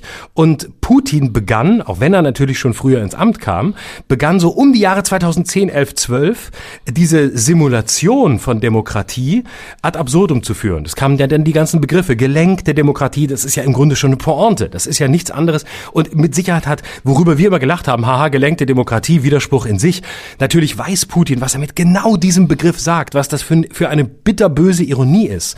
Und ähm, dann kam so ab 2010 die Zeit, als Putin begann, quasi den Westen eher zu parodieren und ihm einen Spiegel vorzuhalten, was er eben unter anderem mit den Reden tat, 2014 bei der Annexion der Krim, indem er den westliche Formulierungen parodistisch übernommen hat. Ich glaube, ab 2010 muss man ganz vieles, was, äh, was, was Putin getan hat, als eine Art zynische Parodie dessen sehen, was er selbst geglaubt hat, vom Westen Westen erfahren zu haben. Und so muss man, glaube ich, auch den Versuch, die Präsidentschaftswahlen 2016 äh, zu beeinflussen sehen. Das war auch ein, ein performativer Akt, ne? wie, wie, ein, wie ein Akt auf einer Bühne, nämlich auf der Weltbühne, dem Westen, vor allem den USA zu zeigen, so, so läuft das, wenn man sich versucht, in die Angelegenheiten oder in die, in die, äh, in das Staatsverständnis einer anderen Region einzugreifen. Und ich möchte nochmal sagen, damit erkläre ich nur etwas. Ich legitimiere das alles null. Ich bin überhaupt nicht auf Putins Seite. Ich versuche nur ein, immer wieder mal ein anderes Verständnis der Geschichte damit reinzubringen. Ja, das ist ja unser gemeinsames Anliegen. Und äh, das finde ich auch sehr gut und sehr wichtig und sehr richtig. Ähm, ich habe mich gerade daran erinnert, ich hatte am äh, Samstag ein sehr interessantes Telefonat mit äh, Wladimir Kamina, dem russischen Schriftsteller, den du ja sicher auch kennst. Na klar. Und äh, Wladimir hat etwas gesagt, was dem sehr nahe kommt, was du auch gesagt hast. Er sagt, äh, Russi Putin führt keinen Krieg um, um Erde, führt keinen Krieg äh, gegen die Ukraine oder will die Ukraine erobern, sondern er führt einen Krieg gegen westliche Werte. Und mhm. da gebe ich dir vollkommen recht. Das ist auch ein Krieg der Werte. Das ist auch ein Krieg gegen den Liberalismus. Das hört man ja in den Reden, die Putin hält auch immer wieder, dass er von, ja. von Drogensüchtigen spricht oder Homosexuelle indirekt angreift oder thematisiert. Ich glaube, dass Putin sich in einer Rolle sieht, einer, ähm, ja, schon fast als Kulturrevolutionär, aber als Kontra, ja. als Kulturkonterrevolutionär, der versucht wieder alte russische Werte zu etablieren und zu installieren. Und welche russischen Werte das auch immer sein sollen, das, das bleibt offen. Ich weiß nicht, wofür Russland steht, für welche Werte, aber ich weiß, dass Russland eine, eine vielfältige, eine inhomogene Gesellschaft ist, in der es auch genauso viele unterschiedliche Menschen und ähm, Ströme, Gedankenströme und Ideologien gibt, wie es sie hier bei uns im Westen gibt. Da ist Russland ja. uns sehr nah viel näher, als wir manchmal glauben. Aber in, im Verständnis von Putin ist das anders. Ich glaube, er möchte sich abgrenzen. Er möchte sich entfernen vom Westen. Zum einen, weil er auch enttäuscht ist vom Westen, weil er ja am Anfang, wie du das sehr richtig gesagt hast, ja sehr pro-westlich war und es eine Zeit mhm. der Annäherung gab ähm, in den Zehnerjahren der 2000er, wo er dann auch auf dem G8-Gipfel zum Beispiel am Heiligen Damm sehr hofiert wurde von den westlichen ja. Politikern Politikern, von Obama, von Merkel, von den Engländern, von den Franzosen. Und dann erst kam ja der Wechsel mit der Ukraine-Krise und die Abkehr Russlands von, vom Westen Europas hin zu einem eigenen Machtbereich wieder, in dem sie ihre eigene Kultur, in dem sie ihre eigene Denkweise und auch ihre politische Struktur am Leben halten wollte, ausbauen wollte. Und dazu gehört, auch da gebe ich dir vollkommen recht, äh, das Diktatorische, das, das Autoritäre, was ja in, in Russland ganz anders ähm, legitimiert wird von Seiten der Machthaber als im Westen Europas, wo, wo gewachsene Demokratien sind, wo relativ schnell in Frage gestellt wird, ob man ähm, Eingriff, Zugriff auf diese Demokratien haben kann, machen darf, äh, selbst in Krisensituationen wie Corona zum Beispiel, wo wir lange darüber diskutieren, ob wir unsere Grundrechte wahren müssen, um den Menschen ihre Selbstbestimmung zu lassen und ihre Eigenverantwortung, oder ob der Staat autoritär von außen eingreifen kann und sagen kann, was er für richtig und falsch hält. Das ist bei uns ein ganz sensibles Thema und es ist auch gut, dass es bei uns ein sensibles Thema ist, denn wir leben auf Grundlage der vielen Revolutionen, die es auf europäischem Boden gab, auf westeuropäischem Boden in Frankreich und sonst wo und diese Grundwerte äh, äh, Egalité, Fraternité, Liberté, das sind Grundwerte, die uns auch heute noch leiten und lenken und auf die wir stolz sein können. In Russland ist das anders und und ich will noch eine andere andere Brücke schlagen hm, zu einem ganz wichtigen Thema, was ich noch auf uns zukommen sehe, was noch im Unsichtbaren schwelt, nämlich zu China. China mhm. ist der nächste Block einer hochideologischen ähm, äh, einer hochideologischen Politik, einer hochideologischen politischen Führung, die eine Absicht hat, die sie im Moment nur unsichtbar verwirklicht, aber im Hintergrund zu erkennen ist schon, dass in dieser Absicht noch mehr steckt als nur das, was wir im Augenblick erleben. Und mhm. so ist es auch. China ist im Moment noch dabei, seinen Machtbereich zu erweitern. Und zwar auf eine ganz unsichtbare, passive Art und Weise. Wir kriegen das hier im Westen kaum mit. Aber wenn man ein bisschen über den Tellerrand hinausblickt, dann sieht man, fast ganz Afrika steht unter chinesischer Ägide. Die Chinesen kaufen dort Rohstoffe, sie ähm, äh, besetzen die wichtigen Industrien und China hat einen riesigen Machtbereich in Afrika und Afrika ist ein riesiger Kontinent, der sehr viele Ressourcen hat und der wird in den nächsten Jahren auch noch viel stärker werden, als das im Moment der Fall ist. Wir sehen Afrika immer noch so ein bisschen als dritte Weltkontinent, aber Afrika ist schon viel weiter, als wir das hier wahrnehmen. Und da mhm. sind die Chinesen ganz weit vorne. Die Inder übrigens auch auch, aber die Inder, die, die sind keine aggressive Weltmacht, deren politische Ziele darauf raus auf sind, irgendwelche ähm, äh, Macht auszuspielen an anderen, vielleicht an Pakistan. Da müssten wir dann auch noch mal gesondert drüber sprechen. Ja. Aber Indien ist anders als China. Und was mit China kommen wird, wenn dieser Konflikt so weitergeht, ist, dass Russland und China sich wieder annähern werden. Und wenn diese Achse entsteht, wenn diese teilautoritäre, zum Teil auch kapitalistische Achse, wie es ja in China ist. Es ist ja ein kontrollierter, staatlich kontrollierter Kapitalismus. Wenn diese Achse zustande kommt und sie auch noch mit militärischen Zielen verbunden wird und mit dem Anspruch, militärische Ziele territorial zu verwirklichen, dann werden wir in kurzer Zeit ein komplett anderes Weltgefüge haben als das, was wir jetzt haben. Und dem können wir mit einer NATO wenig entgegensetzen, die nahezu machtlos ist, weil sie weiß, dass jeder Konflikt, der auf Grundlage dieser politischen Konstellation eskaliert, dazu führen wird, dass wir am Ende alle verlieren. Also ich glaube, dass China tatsächlich in dem Punkt sehr spannend ist. Erstens in der, in der unmittelbaren Auseinandersetzung jetzt mit Russland. Es bleibt ja alles so ein bisschen im Unklaren. Ne? Man, plötzlich hört man, ja, China unterstützt den Krieg und äh, mindestens, also äh, noch nicht durch Waffen, äh, aber mindestens so von der Idee. Dann doch wieder nicht. Also es gibt so, so Sätze, die dann äh, sehr unterstützend wirken. Dann gibt es wieder Sätze, die eher distanzierend wirken. Also China hält sich auf eine ganz äh, für seine Zwecke kluge Art und Weise aus dem ganzen Konflikt raus. Es macht jetzt nicht so sofort gemeinsame Sache mit Russland, aber es erscheint am Horizont äh, doch äh, die genau diese ähm, die, dieses Bild, was du eben beschrieben hast und all das, all diese Indifferenz äh, Chinas gegenüber Russland in diesem Konflikt erscheint eher als Taktik, als ganz gezielte ja. Taktik, quasi ähm, wie ein ein äh, wie so eine eine Frau, es könnte auch ein Mann sein, die sagt, ja, ich finde ich eigentlich auch ganz geil, aber erstmal, nö, so schnell kriegst du mich nicht. Ähm, so schnell krieg ich, war, ich warte mal noch ab. Ich bin, ich weiß, ich bin hier die Nummer eins. Wenn du mich willst, da muss ein bisschen mehr passieren, als dass du irgendwo in Land einmarschierst. Finde ich nicht schlecht, aber ähm, ist ein Schritt in die richtige Richtung, dass du dich damit vom Westen emanzipierst. Aber lass dich erstmal, lass dich erstmal wirklich scheiden. Zeig mal, dass du wirklich auf unserer Seite bist und dann reden wir weiter. Und ähm, da ist, äh, da spielt China eine, eine spannende Rolle, auch historisch betrachtet, weil China ist im Gegensatz zu Russland eben nie im Verdacht gewesen, ähm, auch nur streckenweise ähm, die westlichen Werte, also den Liberalismus zu übernehmen. Mhm. Und äh, Russland hat ja eben eine Weile versucht, es so zu tun, als ob, äh, vielleicht auch zu versuchen, es hinzukriegen, attraktiv zu werden für die Märkte des Westens, also ähm, äh, das Spiel mitzuspielen, äh, ist aber dann eher in eine Rebellion gegangen über Putin und jetzt in die offene Auseinandersetzung.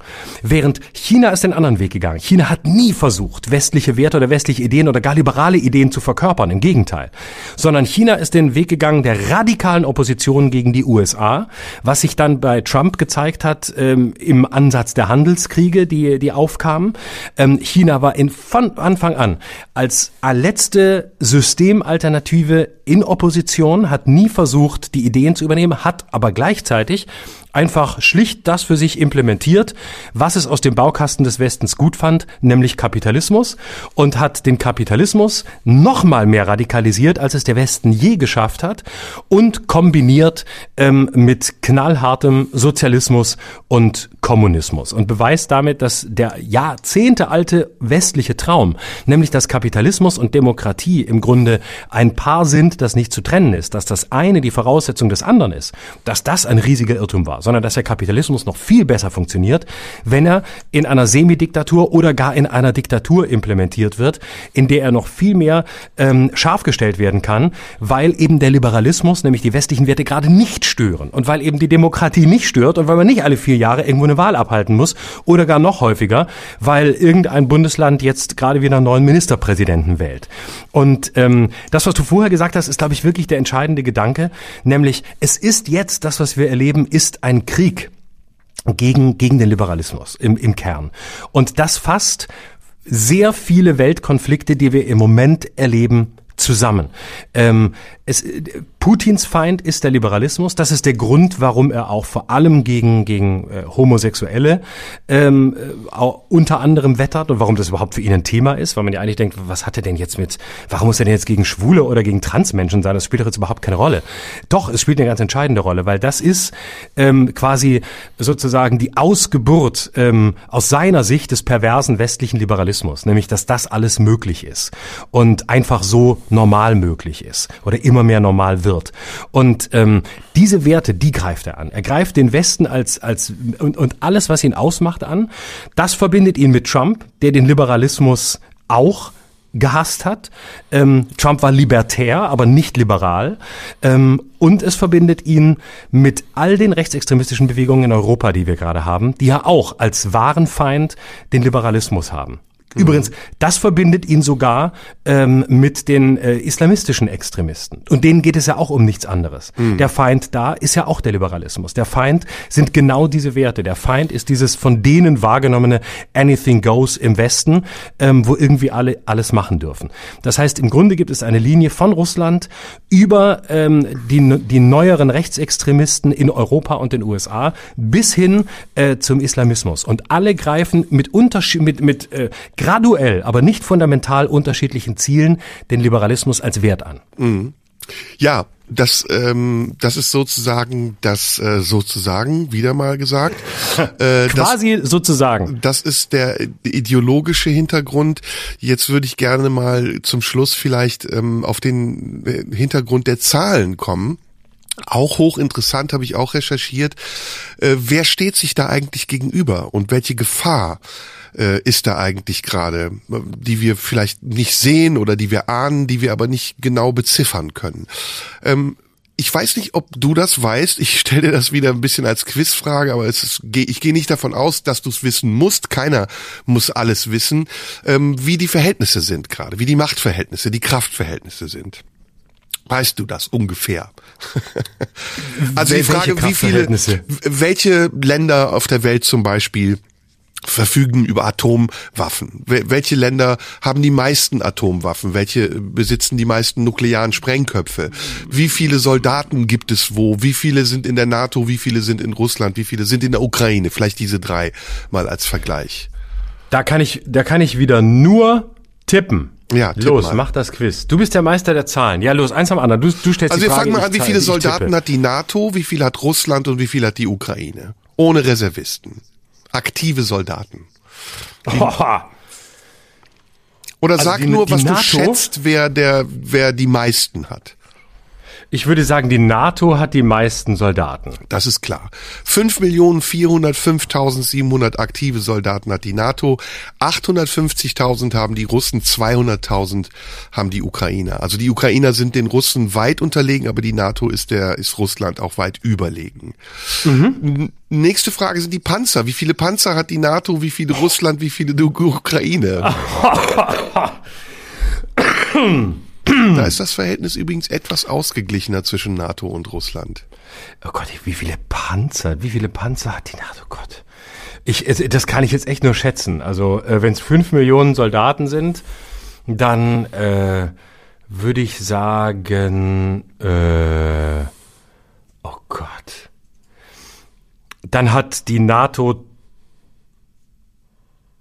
50.000 Panzer. Ich habe wirklich keine Ahnung. 14.682. Ah, und ist aber lasch. Das, sind, das war's mit dem Westen. Nicht mehr bei 50.000 ja. Panzer kriegen die zusammen. Das 12, war's dann wohl. 12.420 die Russen, die Ukraine 2.596. Oh. Da ist es ausgeglichen. Oh, guck, das ist, ja. das ist echt nah beieinander. Das hätte ich jetzt nicht ja. erwartet. Die Luftstreitkräfte. Da müssen aber sehr viele, da müssen aber sehr viele Soldaten auf den, auf den, auf den verhältnismäßig wenigen Panzern in Russland Wahrscheinlich, äh, ja, ja. Platz finden. Mhm. Luftstreitkräfte. Wo, wo liegen wir da? Also NATO hat mal wieder die meisten, auf jeden Fall.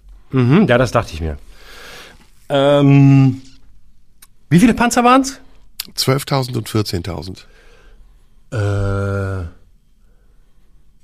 Luftstreitkräfte, also, also letztlich alles, was fliegt, ne? Mhm, mh. Kampfflugzeuge und Helikopter. Okay. Da hat die NATO 8000. 20.723. Mehr sogar. Ja. Russland ah. 4.173, Ukraine das wieder 318. Also fast nee. gar nichts. Okay, da ist also wieder, aber da ist auch wieder zwischen NATO und, und Russland ein riesiger Unterschied. Ja, ist auch bei den Kriegsschiffen so. Ich nehme es jetzt vorweg. NATO 2049, Russland 605, Ukraine 38, also gar nicht so viel. Jetzt kommt's aber. Jetzt kommt's aber. Das einzige, wo Russland vor der NATO liegt, sind die Atomsprengköpfe. Ha. Und da haben sie 6255 und die NATO 6065 die Ukraine null. Das heißt, die Bedrohung durch Atomsprengköpfe ist groß, weil das andere, was die Russen haben, ist der NATO hoffnungslos unterlegen, obwohl Russland die viertteuerste Armee der Welt hat, nach äh, Indien, China und den USA geben äh, 778 Milliarden Euro aus. Also es ist schon eine Menge kaum zu vergleichen mit dem, was wir hier in Deutschland ausgeben. Aber eine Bedrohung durch Atomwaffen äh, der Russen ist durchaus real, muss man sagen. Mhm. Das ist heftig, ne? Ja, krass. Ja. Mhm.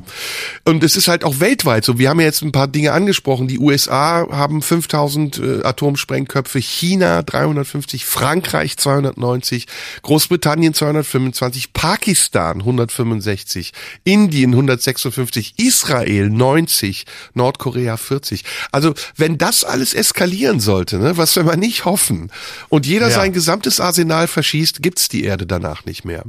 Dann war's das mit uns und unserem Podcast.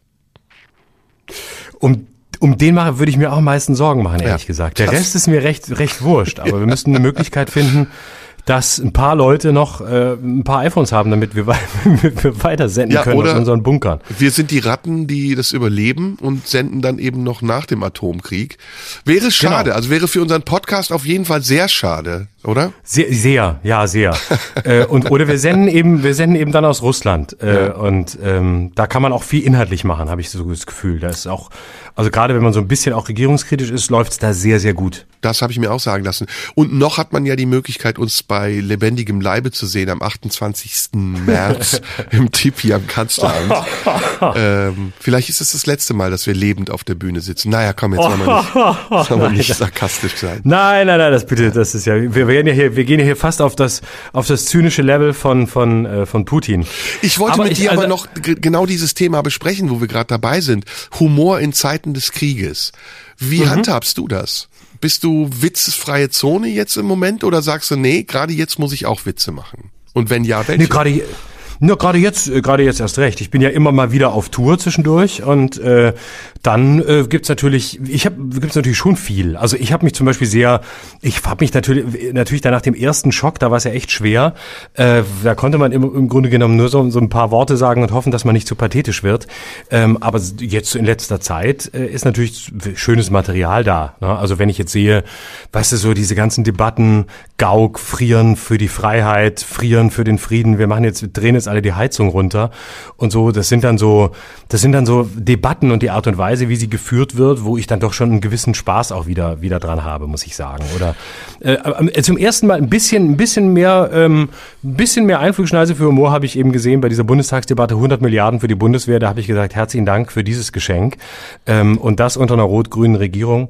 Da war so langsam wieder, da bin ich wieder angesprungen und habe gemerkt, äh, dass es, dass es wieder Spaß macht. Aber ich merke gleichzeitig bei mir aber auch eine ganz andere Seite. Ich spüre gleichzeitig, dass ich sehr ähm, nach dem auch suche oder nach, dass ich sehr nach einer Sprache suche für das, was uns hier in diesem Podcast meistens ähm, recht gut gelingt, nämlich ähm, die Strukturen zu verstehen, die grundlegenden Strukturen zu verstehen. Und da würde mich auch interessieren, wie es dir dabei geht. Ich merke, dass mein zentrales Interesse eben genau das ist, was wir hier besprechen. Was ist da eigentlich in den vergangenen Jahren passiert? Ne? Also was ist da los? Äh, und nicht nur zu sagen, äh, ja, wir sind natürlich auf der Seite der Ukraine und ja, wir kritisieren natürlich Putin und es ist dramatisch und ich habe ein großes, äh, ich habe ein großes Problem ähm, äh, mit mit Sentimentalität. Das das sage ich auch offen. Ich äh, mit Betroffenheitskommerz. Ganz, ja, ganz schlimm. Ich komm, ich, ich hab, ich respektiere die Gefühle wirklich von jedem. Und die Individu die, die Kriege zu diesem, die, die, die Gefühle zu diesem Krieg können ganz unterschiedlich sein. Ich, ich habe Leute erlebt, die sind einfach schockiert. Es gibt Leute, die, die gehen zurück in den Eskapismus, die wollen keine Nachrichten mehr sehen. Es gibt Leute, die sind wirklich traurig, die gucken sich nur noch Nachrichten an, die sehen diese Bilder, die sind schockiert. Es le gibt Leute, die, die sind, die gehen anders damit um. Es gibt Leute, die wollen wirklich Gutes tun, indem sie Geflüchtete aufnehmen, wieder andere spenden Geld, wieder andere organisieren Konzerte Konzerte und ich finde das alles legitim. Ich, ich habe gegen keine einzige dieser Haltungen habe ich etwas und ich kritisiere sie auch nicht. Aber ich selber tue mich unglaublich schwer mit dem öffentlichen Zeigen von Betroffenheit. Ähm, ich finde es meistens, äh, es, es erreicht mich auch nicht, wenn es andere tun. Ich respektiere, wenn sie es tun, aber es erreicht mich nicht. Ich habe vor allem als, als öffentliche Person damit ein Problem, weil ich es meist, äh, sorry, aber ich finde es meistens so ehrlich es gemeint ist, es ist für mich verkitscht und haltet mich für einen kalten alten Aal. Aber ich will es nicht und ich kann es nicht. Ich versuche die Dinge zu verstehen und ich versuche eine, eine Sprache zu finden für das, was da passiert, die, äh, die, die betroffen ist eben, weil sie sich hier um anderthalb Stunden drum bemüht, mit dir zusammen ähm, an einen Punkt zu kommen, der uns vielleicht weiterbringt. Aber ähm, dieses Ganze, sobald so pathetisch sentimental betroffen wird, auch wenn die Intention gut ist, ich habe damit ein totales Problem. Und mhm. ähm, deswegen ist mein Weg immer ein anderer. Ich, ich, mein Zugang ist dann vielleicht ein analytischerer, mein, mein Zugang ist dann vielleicht auch punktuell ein humoristischer, ohne dass es auf, natürlich nie auf Kosten der Opfer geht oder auf Kosten des Krieges. Aber ja, und das macht's mir manchmal, das macht's mir manchmal ein bisschen schwer. Das ist ein super Thema, äh, würde ich auch gern noch ein bisschen mit dir drüber sprechen. Ähm, ich glaube, da gibt's unterschiedliche Aspekte, die man beleuchten muss. Das eine ist, dass wir als Künstler, als Satiriker, als Kabarettisten natürlich immer auch die Aufgabe haben, Themen gegen den Strich zu bürsten. Und das tun ja. wir nicht, weil wir ähm, per se immer gegen alles sind oder immer das Haar in der Suppe suchen und nicht mal klein beigeben können, wenn alles gut ist, sondern das tun wir, weil in unserer Auffassung von Kabarett und Satire es eine eine Pflicht ist, Dinge zu hinterfragen und Dinge auch kritisch zu hinterfragen und genau das auch an Dingen herauszufiltern, was andere vielleicht nicht sehen wollen oder nicht sehen genau. können oder was vielleicht auch gerade nicht äh, en vogue ist, weil das nicht die Sprachregelung der Allgemeinheit ist und weil man auch merkt in dem Moment, in dem man es sagt, also ich habe das in den letzten Wochen sehr deutlich gespürt, wie viel Empörung das auch auslöst und gerade dieses Empörte vielleicht sogar eine Bestätigung ist für für das, was man tut und man merkt, okay, jetzt ist vielleicht nicht der Zeitpunkt, an dem man auch mal ähm, ähm, Ukraine kritisch sein darf, aber trotzdem sage ich das, weil es ist eben meine Pflicht. Es ist die Pflicht meiner Position als Kabarettist, als Satiriker, auch Dinge zu hinterfragen, die vielleicht nicht Common Sense sind im Augenblick. Das ist das eine. Das andere ist, dass es immer bei solchen Ereignissen wie dem Ukraine-Krieg jetzt im Augenblick oder anderen Ereignissen, die die Menschen sehr bewegen, zum Beispiel dem Attentat auf Charlie Hebdo in Paris oder den Anschlag in Chemnitz, dass es einen Moment des Übergangs von politischer Anteilnahme hin zur Popkultur gibt. Also es wird irgendwann Pop. Es wird Pop gegen den Ukraine-Krieg zu sein. Es wird Pop, sich eine blau-gelbe Fahne aus dem Fenster zu hängen.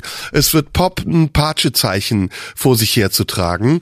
Und das, was uns oder was mich daran ärgert und stört, und ich glaube, da sind wir einer Meinung, ist, dass das etwas sehr Beliebiges hat und dass es etwas sehr Oberflächliches hat und man das diesen Leuten nicht glaubt, dass sie das wirklich meinen. Vielleicht meinen sie es in dem Moment und vielleicht ist es genauso legitim, dass sie diese Gefühle haben und dass sie sich auch engagieren. Vielleicht ist das ganz ehrenhaft und toll.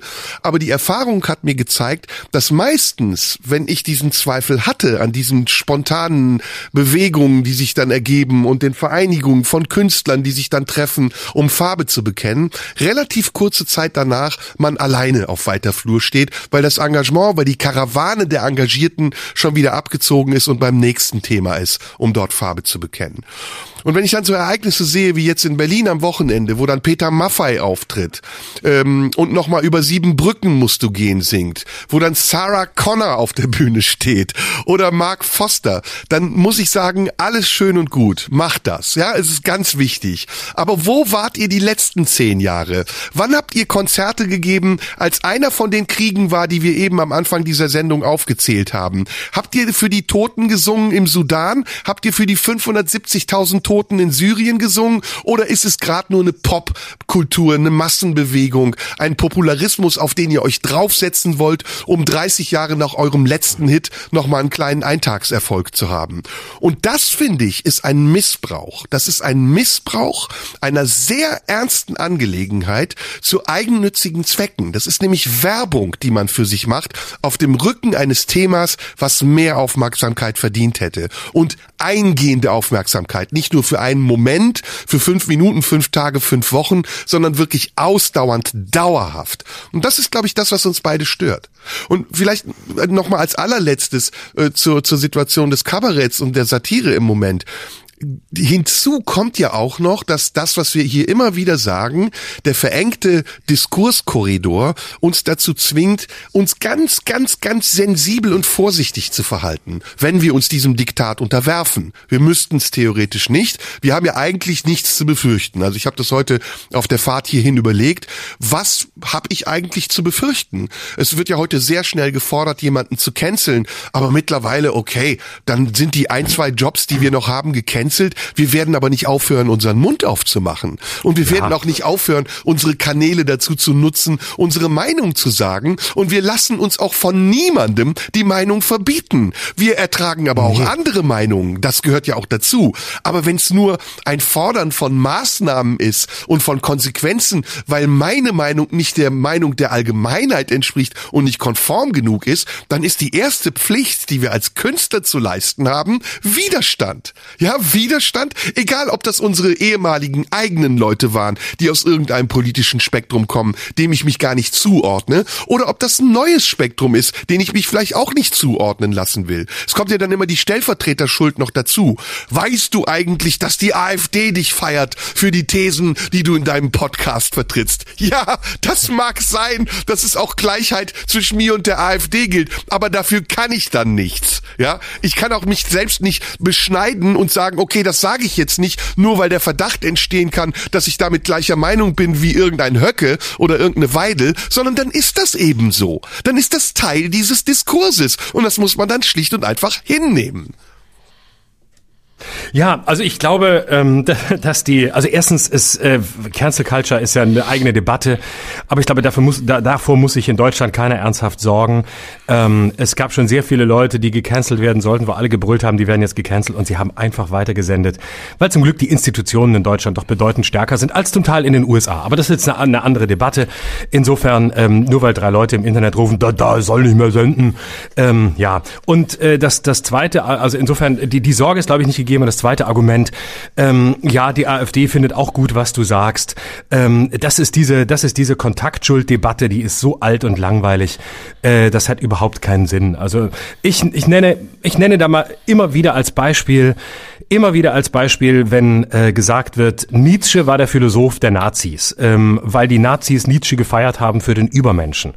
Muss ich leider immer sagen, Nietzsche hat leider auch wirklich dummes Zeug geschrieben und hat manchmal auch in manchen pubertären Anfällen in seinen Texten echt Zeug rausgehauen, das man verfälschen kann, wenn man es will. Ja, er hat ein Angebot gemacht. Aber wer ernsthaft glaubt, Nietzsche als den Stichwortgeber der Nazis verkürzen und verkleinern zu können, der hat nichts verstanden. Punkt. Deswegen ist es gar keine Debatte. Und nur weil die Nazis punktuell und nicht mal Hitler selbst, aber ein paar andere äh, applaudiert haben, weil sie geglaubt haben, es zu verstehen, aber eigentlich ähm, Inhaltsbarbaren waren, ähm, ist es doch kein Argument gegen Nietzsche, sondern es ist eins gegen die gegen die Lektüreunfähigkeit von Nazis, die sich Stichworte nehmen, von denen sie glauben, dass sie ihnen helfen. Und das gilt für all diese Debatten. Und nur weil ein Satz gesagt wird, wo irgendeiner von der AfD ihn nicht versteht, versteht und deshalb glaubt, für sich instrumentalisieren zu können, ist das noch kein Argument gegen den Schöpfer des Satzes. So. Mhm. Ja, und da landen wir bei äh, einer Sache, die wir schon ganz oft sagen, bei der Diskussionskultur heutiger Tage, die sich in sozialen Medien abspielt, insbesondere in bestimmten sozialen Medien, in denen Leute, die sich für Meinungsführer halten, sich permanent produzieren, irgendwelche Bewegungen initiieren, die im Nichts verpuffen und auch nicht dafür sorgen, dass unser Diskurs konstruktiver wird, sondern im Grunde genommen nur dafür sorgen, dass diese Diskurse sich verschärfen, dass sie banaler werden und oberflächlicher, dass diese Diskussions Diskussionskultur, die wir jetzt seit Jahren hier besprechen, die wir erleben, eigentlich ein Rückfall ins Primitive ist. Und deswegen bin ich auch so dankbar für diesen Podcast, so sehr es mich manchmal auch anstrengt, aber nicht wegen dir, sondern weil es mich prinzipiell anstrengt, öffentlich mich zu äußern, weil ich nicht jeden Gedanken, den ich habe, sofort an die Außenwelt transportieren und weitergeben will. Aber ich bin trotzdem dankbar dafür, dass wir diese Chance nutzen und ins Detail gehen. Manchmal sind wir selber oberflächlich, das geben wir aber auch offen zu, weil wir in der Kürze der Zeit vielleicht nicht äh, die Recherche machen konnten, die erforderlich ist, um alles fundiert zu sprechen, aber besprechen. Aber das ist auch gar nicht unser Anspruch. Ich glaube nicht, dass wir den Anspruch haben, hier ein wissenschaftliches Podium zu sein oder dass wir in irgendeiner Form äh, einen Vortrag halten über Themen, in denen wir so firm sind, dass wir unangreifbar wären, sondern das hast du wunderbar schon ganz oft gesagt. Es geht ja auch gerade darum, uns zur Disposition zu stellen und zu sagen, guck mal, wir, wir stehen hier, wir sagen, was wir denken, wir gehen vielleicht einen Schritt weiter und sagen auch Dinge, die wir noch nicht zu Ende gedacht haben, aber denkt doch bitte mit uns mit, statt gegen uns zu denken. Und das, glaube ich, müssen wir alle noch lernen in dieser so hochentwickelten Gesellschaft, in der wir viele Möglichkeiten haben, die wir kaum nutzen, dass wir wieder zurückkommen zum produktiven und konstruktiven Umgang miteinander. Ja, man kann nur wirklich dagegen sein, wenn man, also man kann nur gegen etwas denken, wenn man vorher mal mitgedacht hat. Ja. ja anders geht es ja gar nicht. Ja. Also ich kann nur einem Buch widersprechen, wenn ich es gelesen habe. Ich kann auch nur einem Zeitungsartikel widersprechen, wenn ich ihn gelesen ja. habe. Wenn ich aber nur die Überschrift lese, dann kann ich zwar widersprechen, aber es wird leider nicht treffen, weil es an der Sache vorbeigeht, weil ich nicht weiß, wo am Ende die Reise des Texts hingeht. Das ist genau wie wenn ich den Trailer eines Films gesehen habe, dann kann ich nicht danach sagen, das war aber ein scheiß Film. Ähm, der war aber oberflächlich, weil im Trailer wird man eben nur sehen, wo alles in die Luft fliegt oder äh, wahnsinnig dramatisch gestorben wird oder äh, einen Witz nach dem anderen sehen. Aber der Film zeigt eben mehr als das, was seine Ankündigung zeigt. Und deswegen ist dagegen sein auch nur möglich, indem man zunächst dabei war und wirklich mit dabei war. Und dann kann man auch widersprechen. Und ich sage nicht, dass nur die legitimiert sind, die bis zum Ende dabei waren, aber es ist leider überzeugender, wenn man zunächst mal versucht hat, einfach mitzugehen und sich auch dem zu überantworten, ähm, was einem vielleicht entgegensteht oder was man nicht teilt, was einen stört, was man vielleicht für falsch hält. Man kann ja am Ende es auch für falsch halten, aber ähm, deswegen mag ich den Begriff der Überantwortung so. Etwas, sich etwas überantworten heißt nicht es übernehmen und heißt auch nicht es teilen, heißt auch nicht nicht mitzugehen ähm, und äh, sich äh, zu unterwerfen. Es ist das Gegenteil. Es steckt Verantwortung drin. Ich gebe mich nicht auf. Ich bin verantwortlich für das, was ich denke und was ich meine und was ich teile. Aber ich überantworte mich etwas. Ich leihe mich quasi mit meinem Ohr oder meinem Auge etwas anderem aus, um anschließend eine eigene Position dazu zu finden. Hm. Wunderbar. Jetzt sind wir heute schon wieder ja durch eigentlich. Wir sollten noch mal hinweisen Absolut. auf den 28. März. Nächste Woche live. Genau, im Tippi, da freue ich mich drauf. Es wird auch aufgezeichnet ja. und ich glaube sogar im Bild aufgezeichnet. Mit Bild, genau. Sehr gut. Ähm, Zum ersten Mal unser, unser Podcast auf YouTube mit Bild. Oder werde ich sehr schockiert sein, den kann ich mir nicht angucken, da muss ich mich wieder ertragen. Scheiße. Ich habe noch einen Tipp am Ende. Ähm, es gibt einen russisch-ukrainischen Künstler, der den Künstlernamen Aljoscha hat. Ich weiß nicht, ob du den kennst. Der Name sagt mir was. Der heißt mit bürgerlichem Namen Alexei Potupin und ist ähm, äh, sein Vater ist Russe, seine Mutter ist Ukrainerin und da gibt's im Moment eine Ausstellung, die ist äh, leider in Wolfsburg, obwohl Wolfsburg ist jetzt gar nicht so ein schlechtes Pflaster. Kann man sich mal angucken. Ähm, hat mit dem Thema indirekt was zu tun, weil es ein Künstler ist, der eben auch demonstriert, dass es viele russisch-ukrainische Familien gibt und dass es nicht alles immer so eindeutig ist, wie man denkt, der oder die auf meiner Seite oder auf der Gegenseite. Und das sozusagen als äh, ah, dritte Mal sozusagen Ding Dong als Zeichen für einen friedlichen Umgang miteinander zu nehmen und zu sagen, guck mal, es gibt auch eine Kraft der Kunst, die jenseits ist von jeder politischer Diskussion, obwohl Kunst die politisch ist, auch nochmal eine ganz eigene Kraft hat, ist vielleicht zum Schluss noch ein ganz guter kleiner Tipp, oder? Wunderbar. In diesem Sinne, vielen herzlichen Dank fürs Zuhören. Nächste Woche sehen wir uns live. Da zeichnen wir live auf auch. Also es gibt das Ganze ja dann danach zu hören und zu sehen. Und äh, bis dahin habt eine schöne Woche und äh, alles Liebe, bleibt friedlich. Ja, und dir auch, Florian, eine schöne Woche und wir sprechen uns dann nächste Woche wieder. Tun wir. Bis dahin. Tschüss. Tschüss. Das war Schröder und Sumunju. Der Radio 1 Podcast. Nachschub gibt's in einer Woche.